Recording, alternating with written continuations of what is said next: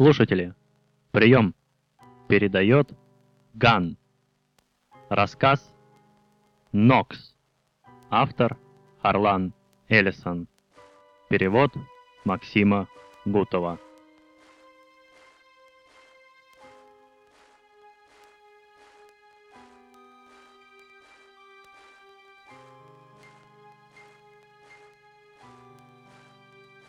В Германии сперва расправились с коммунистами.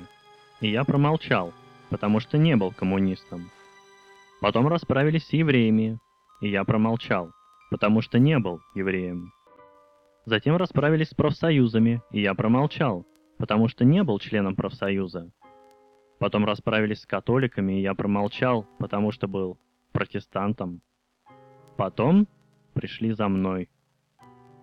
К тому времени уже не осталось никого, кто бы мог поднять голос. Пастор Мартин Немюллер.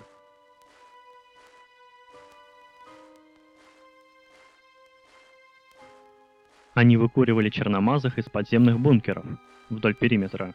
И Чарли Нокс убил одного, потому что ему почудилось, что скотина полез за пистолетом.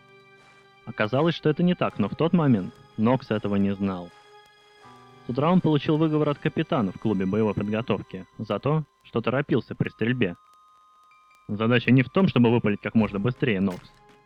Смысл в том, чтобы поднять оружие на нужную высоту и направить его в нужную сторону. А так ты отстрелишь собственную ногу. Придется повторить. Дополнительный час огневой подготовки в субботу. Перед этим Нокс пообедал с женой. Готовил он сам, за едой говорили о том, как трудно стало после введения новых, чрезвычайных мер достать свежих овощей, особенно моркови. «Но это необходимо», — сказала Бренда. «По крайней мере до тех пор, пока президент не возьмет все снова под контроль». Нокс пробормотал что-то о радикалах, а Бренда заметила, что это святая правда. Утром, перед началом работы, Нокс обнаружил у себя на столе запечатанные инструкции партии патриотов. Распечатав красные, белые и синие пакеты, он выяснил, что сегодня участвует в операции – Теперь они лезли из-под земли, как колорадские жуки, черные и разжиревшие от крахмала. А за ними клубились облака инфильтрационного газа. Команда Нокса дождалась, когда из люков показались первые двое. Фильтраторы оглушили их отработанными ударами, те обмякли. Пришлось выволакивать их из люков, чтобы они не блокировали путь остальным. Фильтраторы не рассчитывали более чем на пару дыр. И когда совершенно неожиданно люди полезли на поверхность со всех сторон, они отбросили дубинки и применили более эффективное оружие. Нокс видел, как Эрни Бушер рванул с пояса свой распылитель и размолотил в куски двух черномазах. Мясо полетело, как из шланга. Именно в тот момент справа на дереве ухнул филин, и Нокс невольно повернулся. «Сзади, Чарли!» — крикнул Тед Бекуит. Прямо перед ним, за развороченной кучей земли, как червь, выбирался черномазый. В свете луны его было почти не видно — Нокс рубанул дубинкой и промахнулся.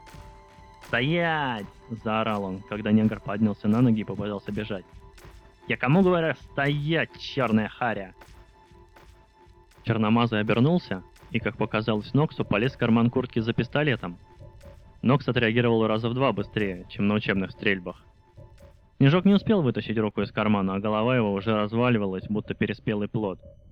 Увидев, как блеснуло в темноте ее содержимое, Нокс содрогнулся – следующую секунду мозги разлетелись по всей поляне. «О, боже!» – прошептал Нокс. Со всех сторон доносилась пальба. Яркие золотистые вспышки распылителей автоматов молниями перечеркивали сцену очистки. Затем неожиданно раздался резкий свисток капитана. Три коротких, один длинный, и стрельба затихла. Вот что я скажу, парни. Довольно? Этого никто не позволял. Прекратить сию же минуту, взятых увести. Нокс сообразил, что он уже долго стоит на одном месте. Тед Бекуис хлопнул его по плечу. «Все в порядке, Чарли?» Спустя несколько секунд он повернулся, посмотрел на красивое лицо Теда Бекуиза и услышал тот же далекий голос. «Мой бог! Он раскололся на части!» Чарли Нокс. Человек. Который. Рост метр девяносто. Вес 191 фунт. Волосы волнистые, стрижка короткая, брюнет. Носит темные густые усы, держит себя в форме, но не перерабатывает. Качается 50-фунтовыми гантелями два раза в день по 10 минут. Пьет молоко, когда может достать. Когда не может, пьет только воду. Переболел корью, свинкой, краснухой и дважды ломал левое предплечье. В целом, здоров. Ему 30 лет, он не любит колец и прочих украшений. Женат на Бренди 9 лет. Имеет двоих детей. Ребекка 8 лет и Бен 7. Никогда не носит шляпу, любит холодную погоду, на прогулке шуршит опавшими листьями. Отлично поет, любит насвистывать, не прочел ни одной книги. В партию вступил последний, допустимый по возрасту момент. На правом бедре родимое пятно в форме ромба. Никогда не умел плавать. Очень много из прошлого Нокс не помнит. Если когда-либо и знал. Чарли? Да. Ты меня любишь так же сильно, как в день нашей свадьбы? Конечно. Так же или больше? Так же. Ни капельки не больше и не меньше? не -а. Точно так же. Разве так бывает? Я не люблю менять хорошее. О, ты... Несколько минут молчания. Потом... Тебе снятся страшные сны? Чего ты взяла? Ты разговариваешь во сне. Что я говорю? Не могу разобрать. И ты хнычешь. Я не хнычу. Но по-другому эти звуки не назовешь, Чарли? Молчание. Бренда, ты когда-нибудь задумывалась, откуда приходит материал? Какой? Ну, материал, который мы обрабатываем на конвейере. Не знаю, Чарли, это твоя работа. Молчание. Ты сегодня идешь на дежурство? Ненадолго. Что ты читаешь? Прозвище. Стараюсь запомнить. Молчание. Нокс старается запомнить. Он зубрил всю неделю. Нигер, черномазый, черножопый, чурка, чернозадый, вакса, грязь, тупорылый, ублюдок, чумазый, вонючка, грязиет, свинья, краснокожий, черномордый, жаба, угробище, помойник, боб, чурбан, обезьяна, чмо, черная тварь, паскуда, снежок, уродина, толстогубый, христоубийца. Что ты все время учишь? Так кое-что. Молчание. Мне кажется, ты меня не любишь. Люблю. Тогда почему ты не обращаешь на меня внимания? Я хочу продвинуться в партии. Молчание. Я люблю тебя. Очень. А ты иногда меня не замечаешь. Я хочу продвинуться в партии. Молчание. А что я говорю? Когда? Во сне. Не знаю. Я просыпаюсь, глажу тебя, и ты успокаиваешься. Говорил ли я что-нибудь конкретное? Про то, как убил человека. Такого не может быть. Я не стал бы тебя обманывать, Чарли. Ты о нем говорил? Нет. Молчание. Интересно, откуда это берется? Молчание. Тебе плохо, Чарли? Нет, все в порядке. Тогда почему ты уходишь по вечерам? Я должен. Я хочу продвинуться в партии. Молчание. Но я люблю тебя, Бренда. Клянусь Господом. Мне иногда кажется, что ты зачем-то гонишься. Ладно, пора идти. Спустя две недели, когда Нокс вставлял на сборочном конвейере прямоугольные зеленые заглушки, соответствующие отверстия на желтом шасси, его поздравил старший линии. «Слышал, пару недель назад ты прикончил своего первого Нокс?» Он махнул соседнему рабочему, чтобы тот подменил Нокса на время беседы. «Говорят, ты вел себя молодцом. Так держать, Нокс!» Нокс застенчиво улыбнулся. Он так и не научился принимать комплименты. «Спасибо, мистер Хейл». Приглушенно звучала музыка. Передавали марш Вашингтон-Пост Сусы в исполнении струнной группы овального кабинета. Мелодия мягко строилась над конвейерными линиями, и Нокс успевал продумать ответ. «Пойдем, надо поговорить». Нокс отстегнул ремни и выбрался из фиксатора. Он проследовал за старшим линией в дальний угол, где штабелями хранились готовые к разборке и последующему запуску на конвейер только что собранные блоки. «Ты знаешь парня, который работает от тебя вторым снизу?» – спросил Хейл. Он пристально смотрел на Нокса. Слишком пристально. Нокс понял, что важно ответить без ошибки. «Квинта?» «Квинтану!» Хейл перебил его так быстро, что Нокс не успел ответить. «Да, мол, знаю, пару раз перекинулись несколькими фразами, вроде нормальный парень». Хейл явно ждал продолжения. Он что, поменял имя? Старший многозначительно кивнул. О, Нокс огляделся, словно желая сориентироваться. Ты чтобы он э, говорил что-нибудь? Хейл не закончил фразу, но интонация стрелочкой показывала в нужную сторону. Что-нибудь? О чем? Ну, что-нибудь необычное, приятное. Понимаешь, о чем я говорю? Неожиданно до Нокса действительно дошло, о чем идет речь. Я с ним много не разговаривал. Я человек молчаливый. Но ты же с ним говорил так. Ты же слышал его высказывание? Нокс лихорадочно соображал. Не помню, разве... Что? Ну, как-то раз он говорил про скорость конвейера. Когда это было? Черт, мистер Хелл, я не помню. Могло это быть месяц назад, когда у нас скопилась продукция и на час застопорилась линия. Не помню точно, может быть. Припомни, Нокс. Мы не хотим, чтобы ты показал на человека наугад. Старший буравил Нокса взглядом. Показал. Слово молотом отдавалось голове Нокса. Но если Хейл спрашивает, а Хейл был командиром взвода в партии, значит это важно. Нокс быстро соображал. Квин. Правильнее, Куинтана. Человеку незачем менять имя, если ему нечего скрывать. А имя иностранное. Может быть, латинос. Да, действительно, Квин. Говорил, что линия движется слишком быстро и во всем этом нет смысла. Собирать блоки только для того, чтобы их разобрали, тут же собирать снова. Да, это было как раз на той неделе, когда случился затор. Теперь Нокс не сомневался. И чем больше он об этом думал, тем яснее становилось, что Куинтана не тот человек, за которого себя выдавал. Крошечные глазки. А как он стучит ручонками, когда собирает блоки? Я уверен. Нокс, сказал Хелл с напряженной улыбкой. Теперь ты не просто активист партии. Сегодня ты выявил врага. После работы зайди во взводную канцелярию. С этими словами старший удалился. Нокс вернулся к конвейеру, сел в фиксатор, пристегнулся и подхватил ритм. С этой минуты он принялся в полглаза следить за Куинтаной. И когда лента конвейера дернулась и застопорилась, он медленно посмотрел на Куинтану. Тот пытался забить ладонью заглушку в неправильное отверстие. Так и есть. Куинтана — саботажник. Кто-то крикнул «Хватай его!» В одну секунду Нокс отстегнул ремни и выскочил из фиксатора — После разговора с Хейлом он был наготове. Другие тоже выбирались, толпились возле транспортера и оглядывались по сторонам, пытаясь сообразить, кого надо хватать. Но Нокс знал. Рядом с его местом стояла грузовая тележка. Оставлять тележки было запрещено, но кто-то нарушил правила, и Нокс вывернул из тележки стальной пруд. Всего три прыжка. Три длинных прыжка, и вот он стоит над Куинтаной, отчаянно пытавшимся разобрать завал. Нокс ударил от бедра. Рот угодил Куинтане по плечам, и тот повалился головой на ленту, отчаянно выгнулся и выставил руки, стараясь защитить голову.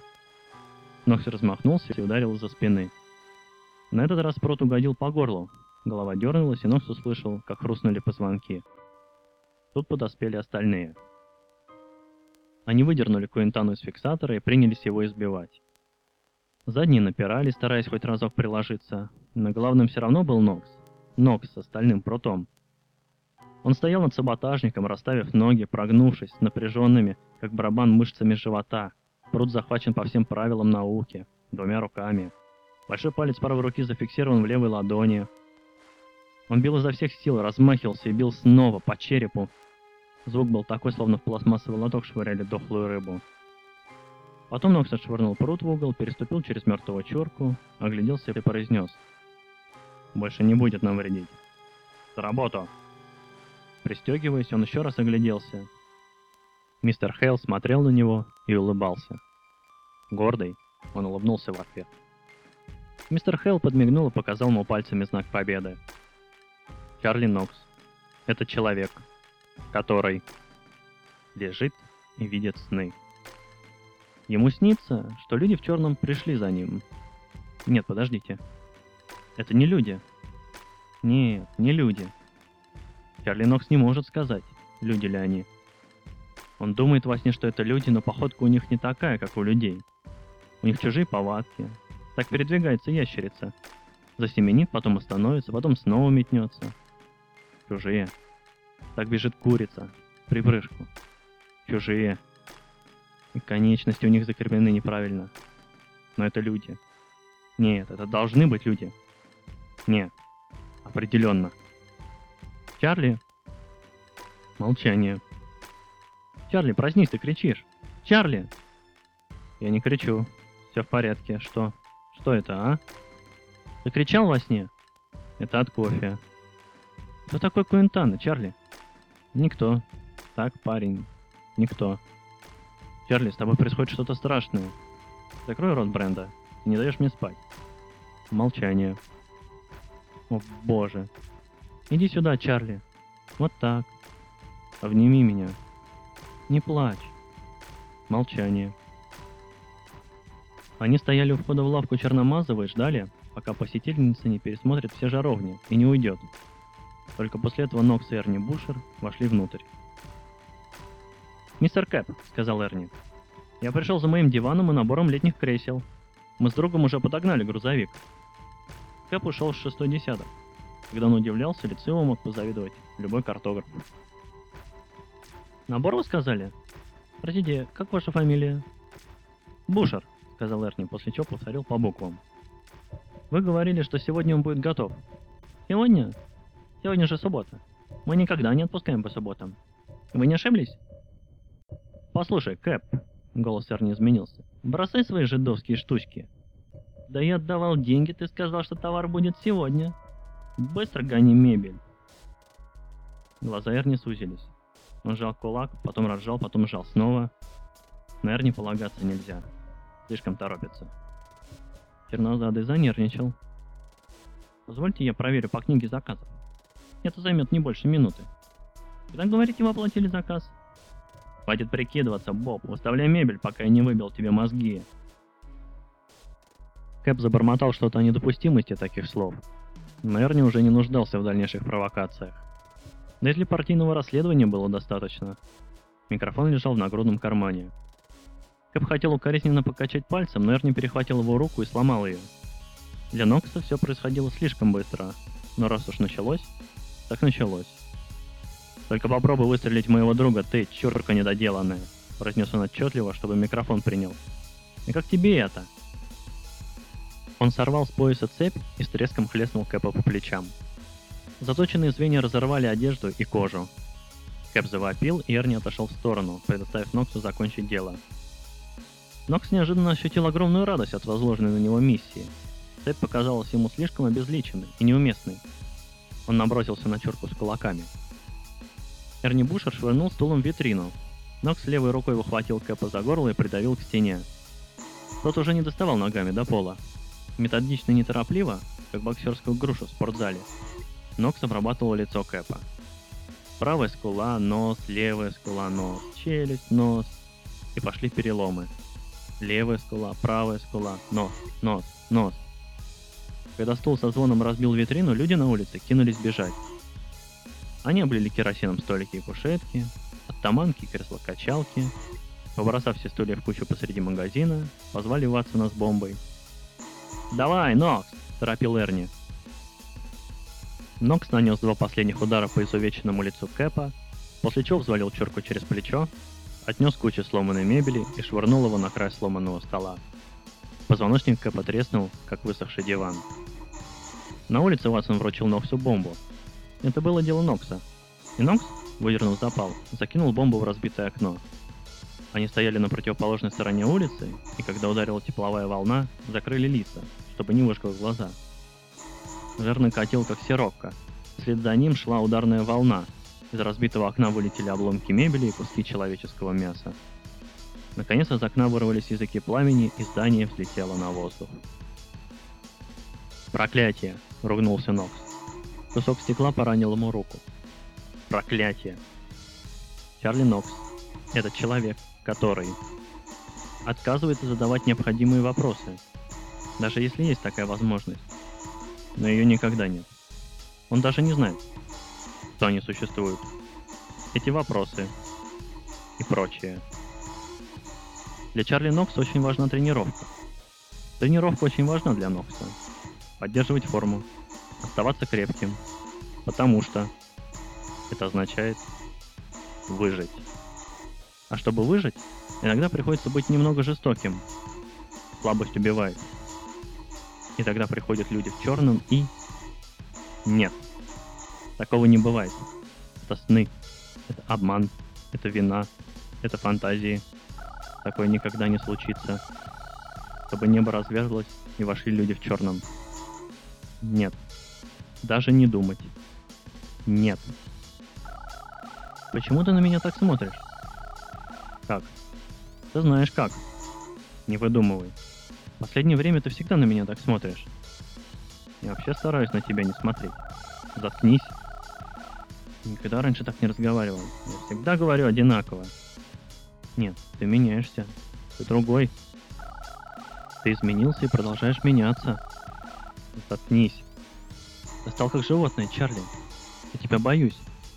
Может, тебе этого и надо? Бояться. Может, хоть это приведет тебя в форму.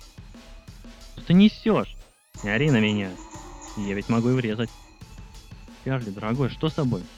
Пугаешь меня, Чарли. Перестань плакать. Извини. Извини, ради бога, слышишь? Просто я не знаю. В подразделении намечается очередная чистка. Но я-то тут при чем? Молчание. Чарли. Ничего. Перестань плакать. Ты меня любишь? Тед Бекуис был лучшим другом Нокса. Они одновременно пришли в партию, их жены регулярно обменивались женскими секретами, а дети вместе ходили в походы по периметру. Бакуис ненавидел бессмысленную работу на конвейере, отупляющие спортивные репортажи по головидению, сморщенный патриотизм с нашивками на руках и провинциальные страсти. Тед Бакуис был членом подпольной группировки. Бакуис старался не показывать, как он презирает все то, чем стал Нокс. Однажды он решил, что Нокс мог бы стать его соратником, Ему захотелось пригласить его на прогулку по периметру и кое-что показать. Он даже представил, как скажет ему в тот день. В жизни должно быть что-то больше, чем митинги, тренировки и молебны здоровья президента. Обязательно. Мир не ограничивается тем, что мы здесь видим, Чарли. Вот что он скажет Ноксу, когда придет день. Только вот Нокс начал меняться. Еще до того, как прикончил несчастного черного бедолагу. Задолго до того но после рейда процесс стал очевиден. Потом этот случай с Квинтом. Бедолага, как выяснилось, был совсем одинок и в силу природной нерасторопности не мог угнаться за конвейером. Нокс никак с этим не соглашался и продолжал меняться. Теперь Тед Бекуи знал, что Нокс стал одним из этих героев с нашивкой на рукаве. Теперь он уже ничего ему не скажет. Теду Бекуизу оставалось лишь продолжать считаться лучшим другом Нокса, и при этом глубоко его презирать. Тед Бекуис был уверен, что Нокс ничего не знает о его подпольной деятельности.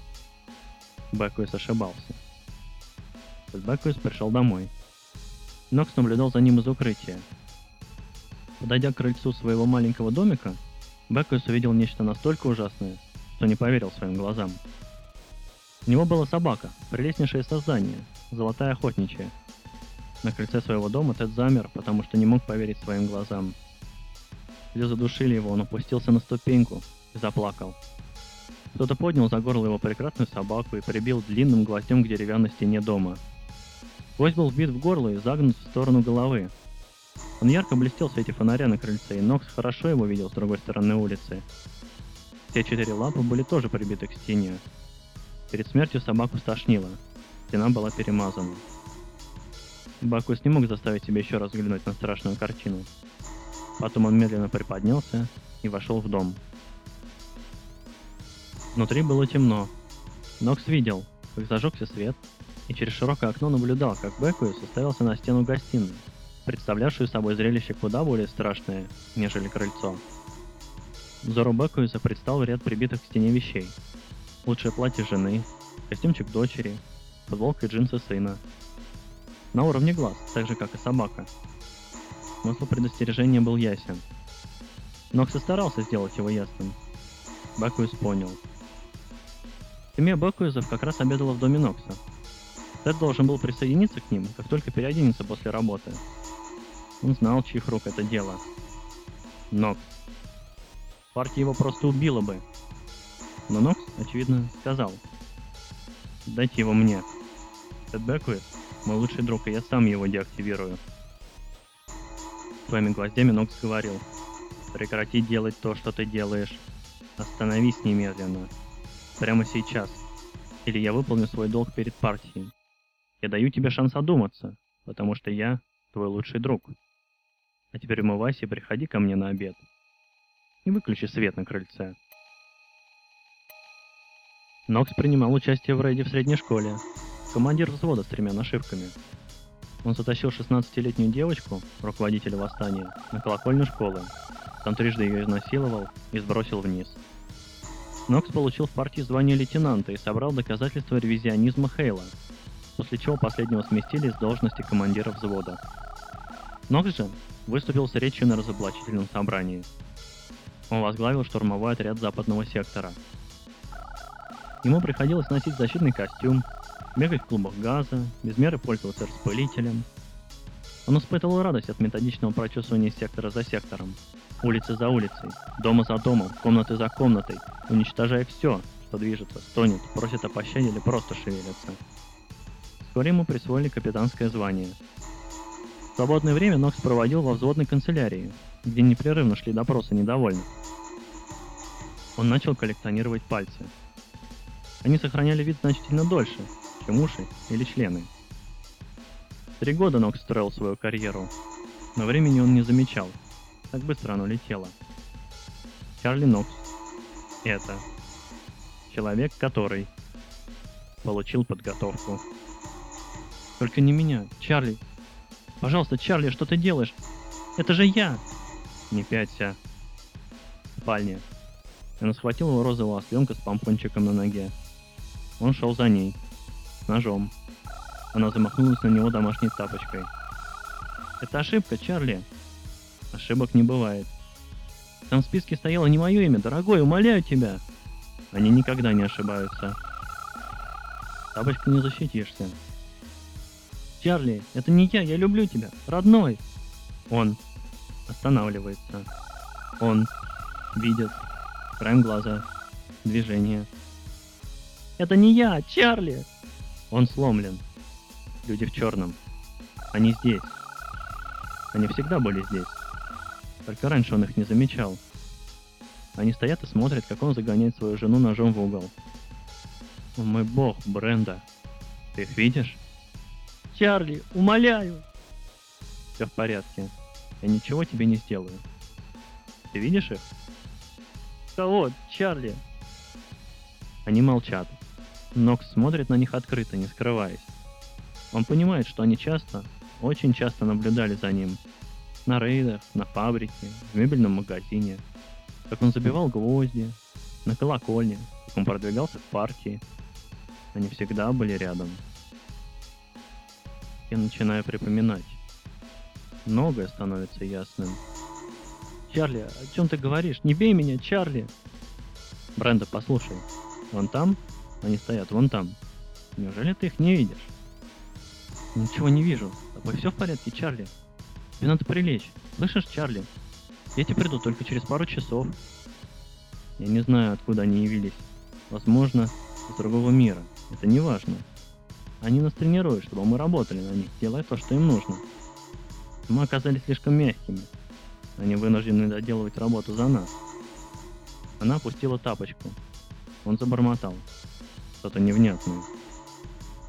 Люди в черном стояли и смотрели на него.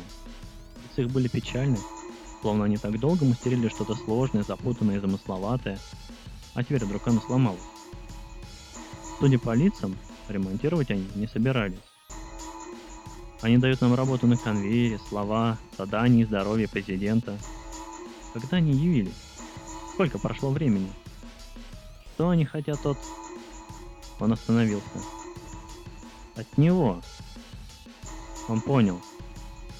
Чарли Нокс — это человек, который был человеком.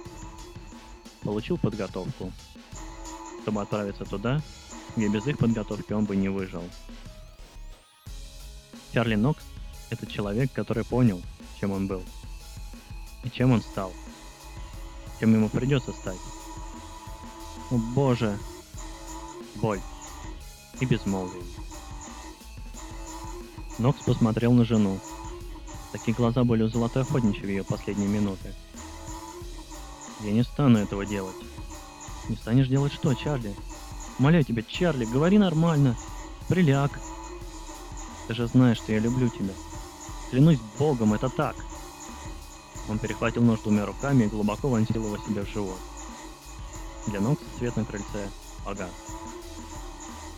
Она сидит на кровати и не может отвести глаз от памяти о человеке, с которым прожила 9 лет. Память остается, тело на полу смутно знакомо, но в целом это чужой человек. Наконец она поднимается и начинает протирать пыль. Она наводит порядок тщательно, механически, не обращая внимания на смутные черные тени, мелькающие на периферии зрения. Она думает, что это пыль. И протирает. Тщательно, механически. Бренда Нокс. Это женщина, которая на этой планете нужно бояться только человека. 1974 год. You suck.